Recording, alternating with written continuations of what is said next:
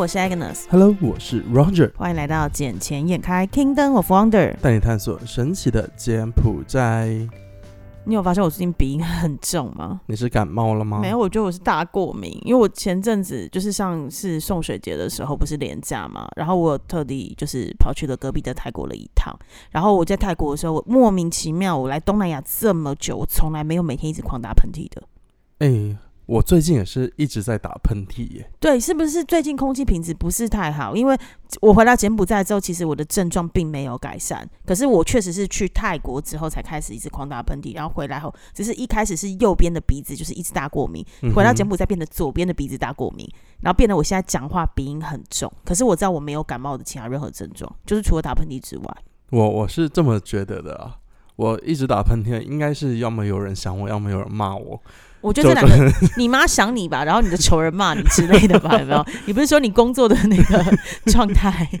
所以，所以我就一也是一直在狂打喷嚏，我都不知道为什么。然然后有时候打喷嚏打不出来，你知道很难受。对，痒到爆，对不对？然后然后我就好像烧到痒处，但是干又没办法好好的处理它的感觉。干，你要么就给我打出来，对，给我一个痛快。对啊。然后我就一直要抬头看着天，然后看到眼眼泪都要流为什出来。么要看着天？哎，看天会比较容易呃刺激到，然后就会比较好打出来。还有我的另外一个做法都是拿卫生纸卷成小小细细的，就是比棉花棒还细的那种程度，嗯然后塞到我鼻孔里面去，烧两下就会打出来了，哦就是刺激我的刺激我的鼻子啦。对，可是那个很不好的地方是因为那个会有的时候会让你的病状更加剧，因为它对会连打打不停的那种。可是你知道，就是情急之下，什么都能弄上的全上了，不然你更嗯痛苦。你就是那一直喵，然后而且再来是我的眼睛会一直分泌那个泪水，泪我会更难过，我没办法好好专心的上班。是啊，所以就不用上班了嘛。没有这数字填错怎么办？尤其是我们最近在那个什么很重要的一个那个募资期哦，如果数字填错我就死定了。我跟你讲，不过说到这一个的话，我最近看到了又有另一家学校又上了什么？要准备上市吗？对啊，对啊，最近有一家叫 CIA First 的国际学校，它获得的批准，它准备在柬埔寨证交所上面要来做上市，而且也要 follow 那个 sell 卡的方式，就是先上市后发债。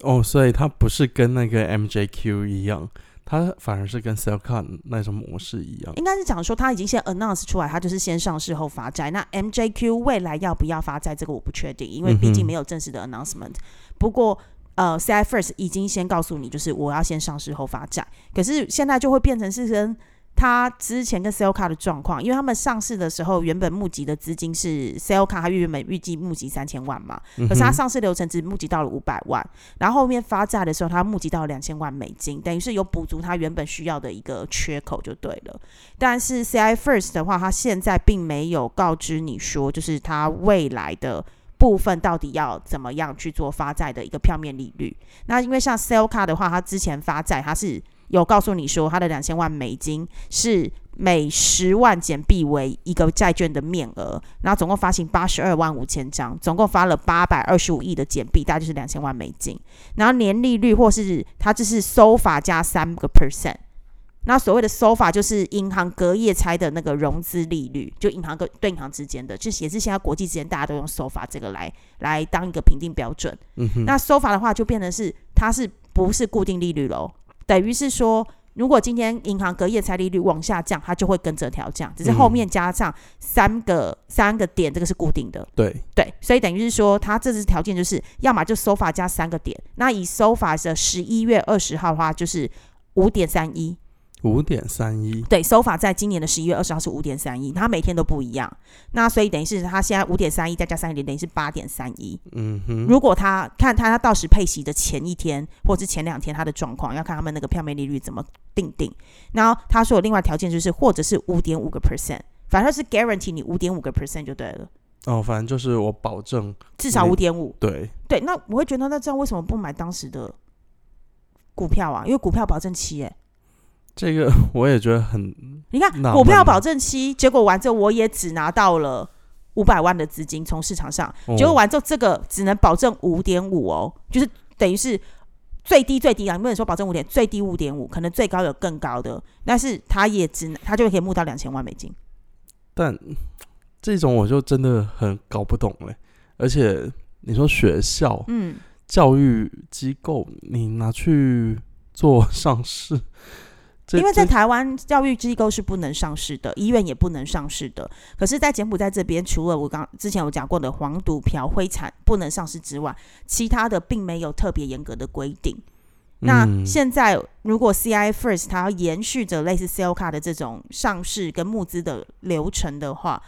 其实我比较担心的是 equity story 在哪里，就所谓我们中文讲的本梦比。其实也就是他们的后续发展的规划是什么？对，因为你知道法人跟个人的投资方式是完全不同的。个人的话都喜欢看到财报真正公布之后，确定公司获利才会进场。可是法人都是会看你的 equity story，就是看你未来这家公司的未来发展性。嗯，那觉得你未来有发展性，比如说之前有环保议题，他们可能就事先先开始投入进去资金，就等于是有点像创投的概念，或是呃，就是会比更多更多人去预测它未来的股价的变化跟增长，因为毕竟在法人里面都是专业的人士嘛，他懂可能懂市场面跟懂更多更多内部的一些讯息，他比较容易去判读。可是，一般的个人就没有办法有这么多专业的知识去支持他去做投资的一个决策。是没错，所以这就是为什么很多的个人投资者都会等到财报真正出来时才要进场。嗯，可是你嗯拿到的就会变成是法人倒给你的，对你懂吗？就是一定会换手嘛。所以就变得是我自己在柬埔寨这边，我自己从事这个行业之后，我现在变得是转成是法人的思维，你才嗯能够是前面那个卖掉的人。就像我们在这边投资土地也是一样啊，你必须要知道政策跟方针，还有整个国家未来基础建设规划的方向，嗯，你才能抢得先机。你才能知道说买哪一边会比较好。对，你你就会知道这个地方的规划是什么，你可以想象得到那个的土地的增长的价、嗯的倍数，跟那个像上市公司它的未来的一个发展的一个股价的变化的一个增长的趴数跟倍数啊。没有错。这个话，反正也就让我们看看了，因为我是真的比较搞不懂，说教育机构上市的目的是什么。当然，像 MJ 上次 MJQ 上市，他就想说 for the future of Cambodia，有没有 “Child's future for the Cambodia？确实，他上市之后，他的他目前是没有破呃破掉跌破他当时的 IPO 价格。那当然，MJQ 有很多他自己的内部的因素跟历史的缘故。嗯，那而且它在下学生数够多两万人。那 CI First 的话，在柬埔寨这边目前是有三家分校嘛？对，对，所以它也有一定的人数族群们。只是我在思考一件事，我不知道我的猜测对不对。因为你知道，CIA First 在柬埔寨这边也是个数一数二的好的国际学校，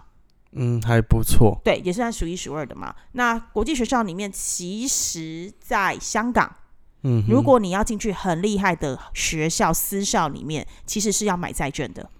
哦是哦，对，在香港，像我有朋友，他们就是在香港工作，他们生了两个小孩，那他们呢，就学校就会发私债，所以等于是你要进来的每一个学生，除了要测验你的那个 IQ 跟 EQ 之外，同时他们也要看家长的一个能力。嗯，所以家长，如果你他不能保证你买到债券就一定能保证入学，但买债券是最基本的门票。反正就是等于说你要支持学校啊，类似于 donate 一样的对对对，可是问题是因为债券又会有永续性的问题。我的妈呀对，，在香港确实是这样做的，所以当时一开始在柬埔寨时，也有人来跟我讨论过这件事情，想要仿照香港的模式。那柬埔寨如果假设真的这样子做，他们步伐迈的未免有点大了一些吧？但我们当时我自己的我自己有一个说法跟对方讲了，我就是说柬埔寨跟香港不太一样，嗯香港比较平权。我所谓的平权是指就是比大家自己的能力是什么，嗯可是柬埔寨这边是比较人质。所以等于是你今天我买到债券没有意义啊，因为长官不给就是不给，不让你进就是不让你进。对啊，对，而且还有国籍的限制嘛。因为很多国际学校都会规定，一个国家只能有几名学生，因为他希望整个国家的校整个校园里面是更国际化一点点。这这里好像没有这个限制的说、有 ISP 就有哦，ISPP 吗？对，I S P P 有，他会有要求，就是除了柬埔寨本地人之外，还有其他国籍的人的每一个国家的人数限制。就他不希望太多都是欧洲国家，或者太多都是亚洲国家，嗯，对，所以他们希望就比如说，啊，可能比如说日本就几名，可能就是华人协同的几名，然后新加坡的几名，什么什么几名之类的，这个是我确定有的，因为我有朋友他们去询问过，他们学校就有这样回复。毕竟他们学校的条件，我们也知道嘛，就非富即贵嘛，保镖比学生多啊，是吧？对，然后而且对啊，保镖比学生多，而且大家把孩子送进去，除了为了他们未来的发展之外，也为了自己事业的增长啊。完全没错。对啊，他那里还有专门的保镖间呢，对啊，就很厉害、他们说，我之前有听朋友讲，他们把学校送进去，结果完之后，第一保镖比学生多，然后第二是那个什么，呃，每一次的校外教学都是去邻近国家。嗯我第一次哼听到什么校外教学是邻近国家的啦。毕竟这里感觉出个国就像大陆出个省一样。对，真的，因为在东盟十国里面有一个优势是，只要你是东盟十国里面的会员国的国民，你只要拿着你的身份证跟护照，你就可以不用签证到其他九个国家去，对啊，免签。就是免签，就是东盟十国的一个优惠政策。嗯，那像我的话，我就是除非我办 APEC 卡，否则我去到其他的地方都得要签证。除了现在目前的泰国、现在的新加坡还有马来西亚这三个是对台湾是免签之外，嗯剩下的地方我还是要依序按照程序去付钱办签证才能进去。，有的地方是落地签，有的地方是提前办好电子签就好。对对，对，没错。反正总之就是 CIA First 它未来要上市这件事情，我们就静观其变吧。静观其变。对，因为我也很好奇它的承销商是谁。你也不知道哦。目前还没有打听到，但有有猜到不是一就是二啦，不是那两就是那两家其中一家啦，但没有真正去核实，因为毕竟我最近的时间真的嘎得很紧，因为我最近工作量有点太大，然后常常飞来飞去，所以我嗯大家看到这个新闻时就哦，OK，就是落实了这间学校要上市的事情，但因为之前就已经在业界有耳闻，但没有落实到底他到最后 confirm 的承销商是谁。了解。嗯不过你刚才说到你最近一直在飞嘛，嗯，但你有发现吗？就最近你如果从机场出来是搭车的话，他的计程车现在都在外面，不是在里面。对，我觉得这个哦，我真的很想抱怨一下，我觉得这个很烂哎、因为你知道，以往的话，我们不是就是一出来出关之后，然后可能我们叫的车或是公司派的司机，他就会在外面的那个大马路上，就是呃就可以直接接机了嘛，对，然后就可以带走，所以你的行李你就很安全的上车，你也不需要在外面真正的那个一般机场最外围的大马路上，嗯就是跟人车挤，我要挤车子，又要停在那边，又要把行李上车，其实那会大塞车。其实我是搞不懂他们为什么要这么去安排了。因为之前的话，你说在里面，其实里面都还挺不错的。对啊，里面其实有规划的空间，尤其是那个饮食区的另外那一边。对啊，对啊，然后他们现在做的这种方式，你说汽车从外面这一边再进去，其实也是可以进，只是就会收费用而已啊。但我是搞不遗，忘也收费啊。但是是收费啊，所以我我搞不懂说为什么他们会取消掉。就现在它是在外围这一边，它不是在里面内侧，等一下，那一边它不是在机场内，是机场外了。对，就，就那个大马路上嘛。那条那条是俄罗斯大道吗？还是什么？俄罗斯大道那条是俄。罗斯大道上面嘛？然后他现在进车的地方算是以前那一个铁路的那个地方进车，嗯，但完全没有意义啊，因为完全没有汽车在那里停，在那里等。因为在那里停，在那里等的话，就等于说要给机场交钱，对。那意义何在？就像我不是从泰国回来，然后我就发现到我叫车，因为我要回家嘛。嗯，然后完之后，司机他就会在现在那个俄罗斯大道那个指定点那边就拿着手机在等我，然后等完我之后确认是我之后，他还要叫我在那边等，他要去呃对面的马路那个地方去把拿他车车开过来。我就觉得那为什么？我就他说你为什么不停在这边？他就说不行，第一会阻拦交通，因为后面这样一整排全部塞住，尤其是你如果是从高速就是从西港回来的话，那边是嗯其实是主要干道，对那边会大塞。然后，然后第二个原因是因为他说在那边的话会一直被赶走，他是说他这样很难排班，他也没有一个正式的规划路线，所以他们就只能把它停在机场的对面或机场的旁边附近邻近的地这样方就乱确认到。停啊。对，然后乱停到，然后可是还有一个我觉得比较妙的点，因为以台湾来说好了，台湾的高铁站或是台湾的机场之所以会把一些，比如说我们轿车的系统或是我们另外拦车的赶到外面去，是因为它里面已经有合作的，对，厂商作单位，对对对，已经有合作的厂商。可是你现在看机场是没有的，是啊。对啊，所以我就不懂为什么要全部赶走。而且像台湾或者大陆那一边的话，机场都有两层嘛，嗯，上下两层分开。那这样子的话也是便于管理。对，但现在在金边机场，你是一层，你是平层，那这样子你又要这样子的话，对于乘客来说，就旅客是非常不便利的。是啊，就是第一次来的人更不便利，因为他根本不知道去哪里啊。对啊，只是像我的话，有时候有朋友过来，我还是一样会开车进去，嗯，在里面接，也没有见到有人赶我。那私家车可以，因为只有网约车会要网约车一定要在外外面。私家车是可以的，因为私家车那一天我回来的时候，我就看到我前面那些超北宋就是被堵住，因为他们可能有一个年轻的男生，不知道从国外哪个地方回来，就真的举家来了差不多快十个人来接机吧，然后把前面对接一个人，然后把整个路都堵住，然后我在后面，他们就慢慢的又走到，因为你知道我们要去外面坐网车时，我还要先穿过停车场那一块，才能到最外面那边去。然后你要过去的时候，它下面那个斜坡又没有做很好，所以当我行李是比较大、比较重的时候，我很难推。对啊，对，然后完之后我就觉得我很艰辛，然后前面的那一群人这边簇拥着家里的那个小宝贝回来的感觉，我心想说，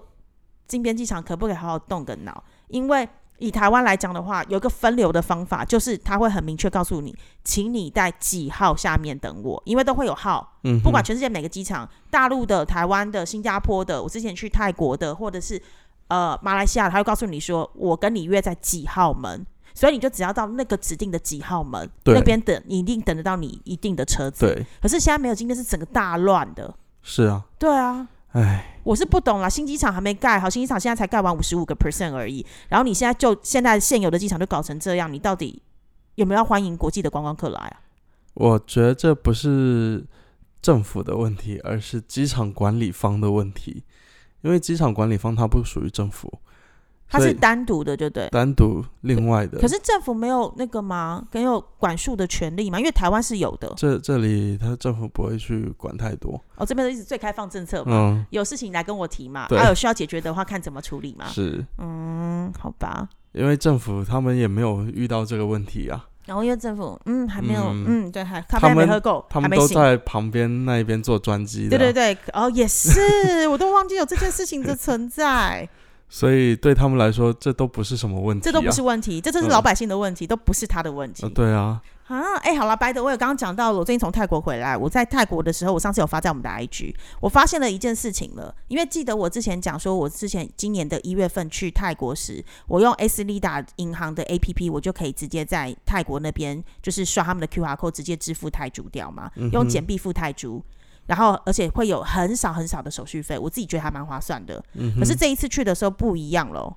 怎么说？这次去的时候，呃，按照 AC l i d a 银行的官网，它告诉我现在是 free of charge for 的那个手续费的部分，所以是完全不用手续费。确实这次也没有被收手续费，不过它就是以及时的那个简币对汇率泰铢的汇率。那另外一个部分是，它这次没有支援所有的银行，因为我上次一月去的时候是，因为我在商场内，所以基本上我怎么刷都过得了。可是我这嗯次去的时候，因为很多的路边摊他们开始也有 QR code，那路边摊 QR code 又有分 international 跟 local，、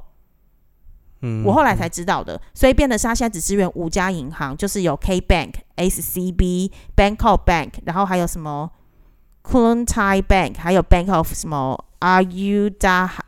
这几家 五家银行，然后其他银行的话不一定。然后目前的话就是只有这支援这五家，而且这五家银行就算我遇到了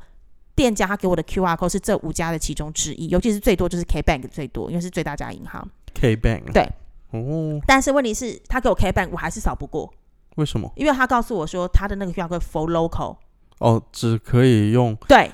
就是泰 for 国 local，那一边。对对对，local 使用就是等于是收泰铢收泰铢。但是问题是，呃，除非他的 QR code 是否 international，international 的话就包含了支付宝、微信都可以。哦，对，聚合支付哦，对，所以就变成支付宝、微信，然后跟 S 利达的这一个，就是用简币直接付台主都行。所以还嗯是要提醒大家，如果近期因为呃，对于台湾跟大陆人现在都是免签证状态嘛，如果大家在十一、十二月的时候还有在出国，或是之后还要再出国的话，就记得还是泰铢多准备一点在身上，因为真的没有我之前去一月份那么方便。所以我觉得去到哪个国家，先是换换一点那个现金在身上会比较安全啊。我是有换现金了啦，而且我换的数字还不少啊，然后比上次一月份去的时候还多。可是我这次买的有点凶，对，所以就是真的到后面是现金不够的状况，差一点差一点要去 ATM 里面就是用信用卡借钱出来。然后不可以刷卡吗？那一边？很多地方不刷，尤其是我吃路边小吃吃很多，路边小吃完全不刷卡，它只能扫 QR code 或是付现。但我记得泰国那一边哦，路边小吃那可能就不一样，因为在商场里面我们是可以刷支付宝或微信支付。对对对，没有商场里面确定可以，商场里面我的 QR code 一定过，嗯，因为他们有 international 版本。对，但是路边小吃路边这这些就但是。但是我必须讲哦，有一些知名店家，他路边小吃也可以收支付宝跟微信，嗯，只是因为我的微信没有支援海外，哦，所以就不行。对对对对，因为微信还是有分海外版跟国内版，是啊，对，所以就是看你自己的微信状况。好哟嗯好哟。那我觉得今今天也跟大家分享了说，金边机场的真的交通大乱，绝对有需要。改进了，真的需要改进。这个不知道能够怎么去跟他们反映一下。等他们愿意就是降为平民的时候，去想想，去看看那边到底有多塞，他就知道了。只是这个，我觉得按照我现在，我应该可以去找一下机场内部的管理人员，去跟他们协调一下，去处理一下这个问题。因为没有，因为他之前他也是今年才改政策，之前都没有的。我记得好像是今年六月份之后，因为我记得我六月份之前回台湾，我还是正常在里面叫车。我我就想要知道这一个东西是哪个国家的人改的？啊，因为有换管理团队，对不对？没有管理团队还是一样是那个管理团哦，嗯就领导有换嘛。嗯，领导换啦，对，但我就想要知道是哪星光散日哪个三把火国家，吧？对，就是想怎么想出这么 这个就带我去了解对对对不好说的政策我我再我再来跟你讲。好好好哟，那这集健开就暂时到这里好，我啦们，下次见了，拜拜，拜拜。